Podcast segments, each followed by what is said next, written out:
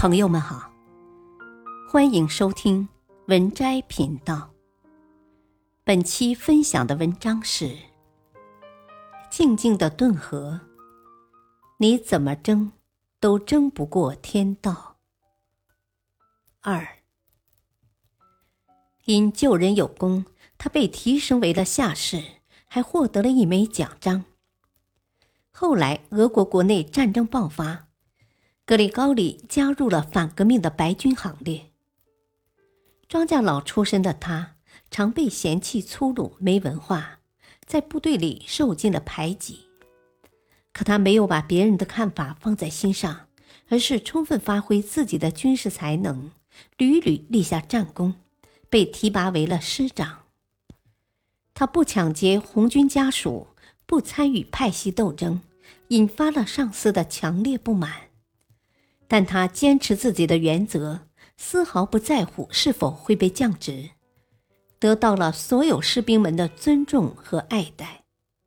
红军将白军打垮后，格里高里在逃亡的途中被红军部队俘虏。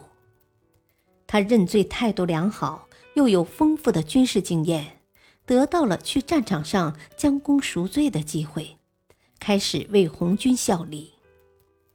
因为过去的经历和身份，红军将领们并不信任他，将他安排在最危险的地方，给他调配最难带的士兵。他却没有愤恨不平，而是无比英勇的作战，从连长一路升为了团长。他冒过险，受过伤，却始终安然无恙。他当过俘虏，换过阵营，却照样军功赫赫。旁人纷纷都羡慕他命好，但上天从不轻易眷顾谁，收获多少都是定数，运气好坏皆有因果。就像俞敏洪所说：“运气不可能持续一辈子，能帮助你持续一辈子的东西只有你自己。哪有什么不劳而获的幸运？想要得到回报，就得认真付出。”碰了壁不抱怨，摔了跤也不气馁，尽心做好手上的事，尽力走好脚下的路。时过境迁，你终会发现每个脚印都是相连的，能一步步将你引入福田。三，人生的得与失是一场因果轮回。战争快要结束时。格里高里得以复原，回到了心心念念的家乡。他本来厌恶兵荒马乱，向往农耕生活，渴望像年轻时一样当一个自给自足的农民。不料，他的妹夫米莎是个狂热的革命分子，痛恨所有当过白军的人。米莎当上村里的革命军事委员会主席后。打算一一追究村民的反革命罪行。即使格里高里是他的亲戚，还是一起长大的发小，他也不肯轻易放过。格里高里害怕自己被他抓进监狱，不得不连夜逃离家乡。走投无路的他，无奈之下加入了匪帮，跟着他们在各村发动村民起义。然而，他没有丢掉善良的本性，在匪帮成员们烧杀抢掠时，他坚决不同流合污。纷飞多年的战火早已让他的父母、哥哥、嫂子、女儿和情人先后失去生命。眼看着匪帮即将覆灭，不肯放弃希望，决心好好活着的格里高里，暗中制定好计划，离开了这群匪徒。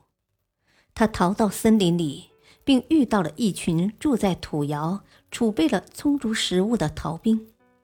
其中有位逃兵曾跟他并肩作战，知晓他为人可靠，将他收留了下来。就这样，他平安地熬过了寒冬，在春暖花开之时返回家乡，与儿子妹妹团聚了。咽下了种种苦楚。受了种种波折后，不向生活认输的他，如愿做回了一个普普通通的庄稼人。人生的得与失都是有定数的，熬过生活饱含的酸涩，就能等来命运馈赠的甘甜。生而为人，总会遭遇支离破碎的打击和异常艰难的时光。然而，面对遗憾的不甘，会让我们学会珍惜来之不易的圆满，承受失去的苦痛，也会让我们成为更加强大丰盈的自己。正如约翰·肖尔斯所说：“没有不可治愈的伤痛，没有不能结束的沉沦，所有失去的会以另一种方式归来。”四。静静的顿河中，有句令人印象深刻的话：“中风的人收获的是风暴。”它背后的寓意是指作恶者必将遭受命运的审判。万事万物如同环环相扣的链条，自有其因果循环之道。那些被苦难捶打的人生，看似是时运不济。实则是自食恶果。就像茨威格所说：“将偶然和命运视为统一，只是年轻时的想法。久了以后，自然会发现，生命的轨迹是由自己造成的。一个人当下的所有选择，决定了他今后的得失福祸。修好自己的心，不要为一己私欲而种下恶因。”做好自己的事，不为一时困顿而怨天尤人，坦然接受得失和坎坷，顺境中克己慎独，逆境中砥砺前行，我们终能抵御命运的狂风骤雨。本篇文章选自微信公众号“读书三六九”，感谢收听，再会。